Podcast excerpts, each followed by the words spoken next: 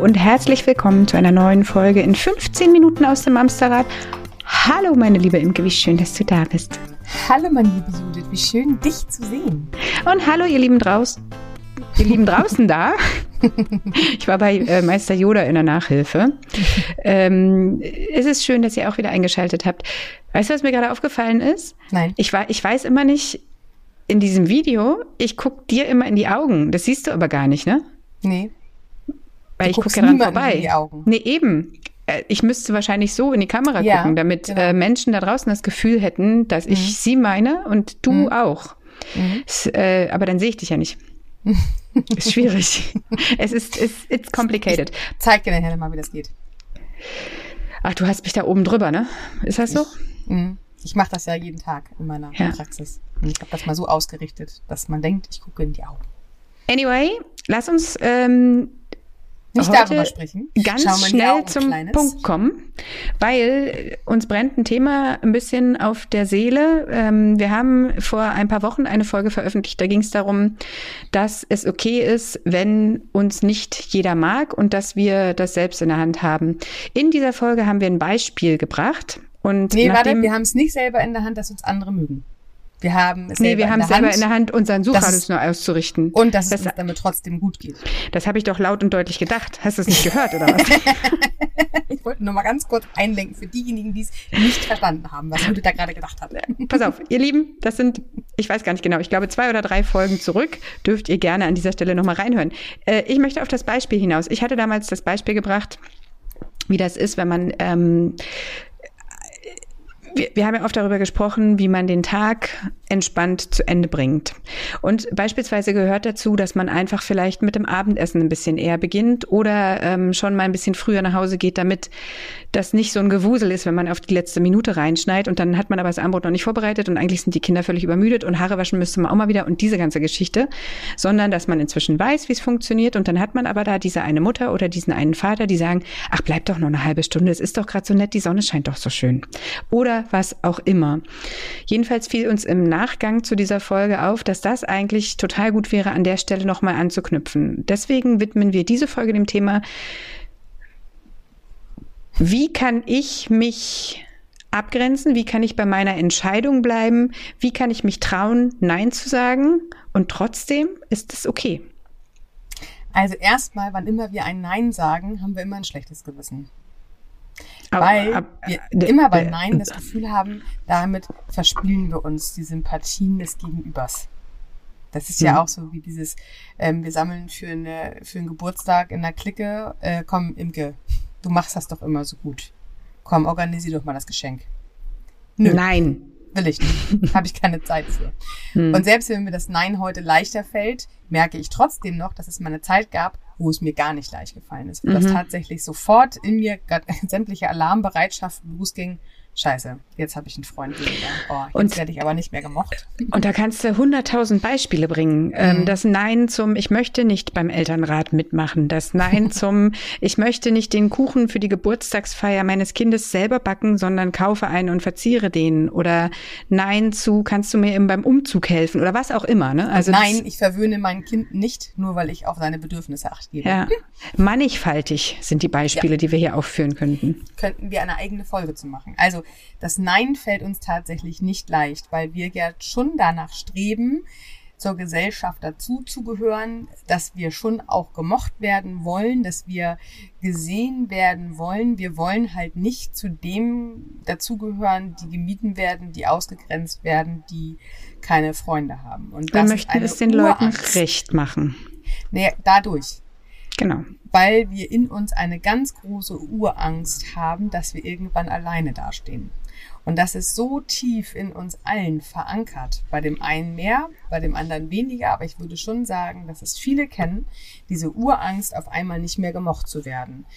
Am liebsten möchte ich von allen gemocht werden, everybody's darling sein, gern gesehener Gast, äh, immer auf allen Hochzeiten am Tanzen. Ich möchte äh, gleichzeitig sagen können, nein, ich sammle nicht das Geld und trotzdem finden sie mich alle toll.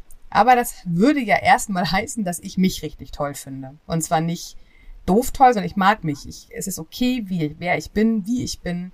Und es ist so, so wichtig, um ein gutes Nein zu sagen, dass ich weiß, wofür ich dann Ja zu mir sage. Nein, ich habe keine Zeit, das Geld einzusammeln für die Party, weil ich einfach keine Zeit habe und ich weiß nicht, wo ich die Zeit noch hernehmen soll. Also mache ich hier den Selbstschutz und sage Ja zu mir und meiner entstressten Zeit als jetzt ein Ja zur Gemeinschaft, aber damit ein Nein zu mir und noch ein To-Do mehr, wo ich schon eh nicht wusste, wo ich die anderen To-Dos unterbringen soll. Also dieses Nein zu jemand anderen zu sagen, fällt uns schwer, wenn wir aber das Umdenken schaffen könnten, dass ein Nein zu jemand anderen aber doch ein Ja zu mir selber ist, dann fühlt sich das vielleicht gar nicht mehr ganz so blöd an. Wir müssen nur in den richtigen Momenten auch dieses Nein sagen können. Ja, und vor allem müssen wir, glaube ich, auch lernen, oder die meisten von uns, würde ich jetzt mal behaupten, dass wir selbst den Wert für uns haben, dass das okay ist, weißt du? Also ähm, ja. ich, ich muss mich ja nicht um alle anderen immer zuerst kümmern, womit wir wieder bei den Sauerstoffmasken im Flugzeug wären, ähm, sondern muss zuerst sehen, dass ich okay bin mit meinem Leben, mit mir, mit den To-Dos, die ich gerade habe, mit sonst was. Sonst funktioniert es halt einfach nicht. Und es gibt halt Zeiten, gerade ähm, Advent ist so eine Zeit, wo du ständig neue Themen reinkriegst und da zu begreifen, ich sage jetzt nein, nicht weil ich nicht den 17. Adventskranz basteln will, sondern ja zu mir, weil ich das einfach nicht mehr schaffe. So. Aber das musst du erstmal verstehen. Also du musst ja erstmal verstehen, dass du damit dir tatsächlich was Gutes tust. Weil im ersten Moment denkst du ja, du tust dir was Schlechtes, weil du nein sagst und dann mögen die Leute dich wieder nicht oder was ja. auch immer. Verstehst du, ja. was ich meine? Ja, also dir, dir selbst die, immer, die, dir selbst die Wichtigkeit, die Priorität zu schenken, mhm. ich glaube, das ist die Krux an der ganzen Geschichte. Naja, und ich gehe noch mal einen Schritt weiter. Es ist ja natürlich auch ein Streben eines jeden Kindes, einen Freund zu finden. Das ist ja jetzt auch vielleicht, äh, kennt das die ein oder andere Mama, die uns hier zuhört, dass sich das ähnelt mit dem Gefühl, wenn das eigene Kind vielleicht gerade keinen Freund hat. Freunde ist ja das oder, oder Lebens, Abschnittsgefährten, das klingt jetzt mir zu weit äh, in, in eine Paarbeziehung, das meinte ich gar nicht, aber ich bin auch ein bisschen ja, gespannt, was jetzt kommt. Nee, man hat ja auch Lebensfreunde, die kommen in eine Lebensphase rein. Ja. Dann hat man eine nächste Lebensphase und dann kommen neue Freunde. Begleitpersonen. Also Begleit, ja, danke. Kommen wir jetzt auf Begleitpersonen. also, ähm, es ist ja tatsächlich für uns alle wichtig, dass unser Kind Freunde hat, dass wir Freunde haben. Es ist tatsächlich wenn man mit Menschen sich alleine unterhält, für jeden extrem wichtig, gut gebunden zu sein und nett mhm zu Menschen zu sein, nett zu seinen Freunden. Was macht es mit uns, wenn unsere Kinder sich mit seinen Freunden streiten? Also wie können wir das aushalten? Wie können wir unser Kind bestärken, dass es sich streiten darf und nicht gleichzeitig die eigene Angst auf das Kind projizieren? Mhm. Na komm, reiß dich mal zusammen, sonst verlierst du halt hier deinen Freund. Ja. Also auch das gehört ja dazu. Und jetzt können wir uns mal vorstellen, woher wir das haben. Denn diese Worte haben auch unsere Eltern zu uns damals gesagt. Wir müssen uns zusammenreißen und reiß dich mal zusammen, sonst mag dich bald keiner mehr. Das oh, kennt ja. so oder ähnlich, kennen es die meisten von uns. Und natürlich war das immer, oder wahrscheinlich auch extrem in den 70er, 80er, Anfang 90er Jahren, dass man sehr dazu angehalten worden ist, nett zu sein. Immer lieb Freund zu sein, sein, ne? Lieber mhm. ein mehr zu tun als ein zu wenig. Jetzt können wir mal ganz kurz unsere eigenen Mütter uns nochmal vor dem geistigen Auge aufrufen. Wie leicht fiel denen das denn, Nein zu sagen? Das waren ja auch tatsächlich rückblickend bei den meisten kleine Feen, die immer alles möglich gemacht haben. Mhm. Die haben immer irgendwie alles Kindergeburtstage ausgerichtet, noch ein bisschen in Teilzeit vielleicht gearbeitet, für den äh, Partner abends das Essen gemacht. Die haben sich da auch nicht beschwert. Und das leben wir nach. Das ist unser Vorbildsleben. Natürlich klingt das jetzt alles sehr äh, äh, äh dramatisiert, aber so und in kleineren Teilen kennen wir das alle. Das heißt, woher sollen wir denn gelernt haben, uns abzugrenzen und tatsächlich nicht zuerst das Allgemeinwohl im Blick zu halten, sondern erst uns anzugucken. Das ist nichts, was wir intuitiv abrufen können aufgrund vom Vorbildsleben von vergangenen Tagen. Das ist etwas, was wir ganz neu für uns entdecken dürfen und das tut manchmal weh. So wie meine liebste Judith immer sagt, wenn das Leben in den nächsten Gang schaltet, dann ruckelt es ein bisschen. Und das ruckelt halt auch, weil der Gedanke ja. ruckelt. Ich kann doch nicht Nein sagen, weil dann mag man mich nicht. Das ist doch Nee, du hast wahr. halt automatisch das Gefühl, dass du, wenn du sagst, ey, das tut mir voll leid, du hast mich gerade gefragt, ich weiß, aber ich kann dein Kind heute nicht aus der Schule oder aus dem Kindergarten mitnehmen, fühlt sich halt automatisch an, nicht ich sorge für mich, sondern ich stoße dich vor den ja, Kopf. Genau. So. Und dann kommen wir wieder, darüber hatten wir, glaube ich, auch schon mal gesprochen, über Interpretation. Ne? Was interpretiere ich in andere Verhaltensweisen rein? Was interpretiere ich in noch nicht mal Verhaltensweisen, sondern einfach in die Idee, dass ich Nein sage?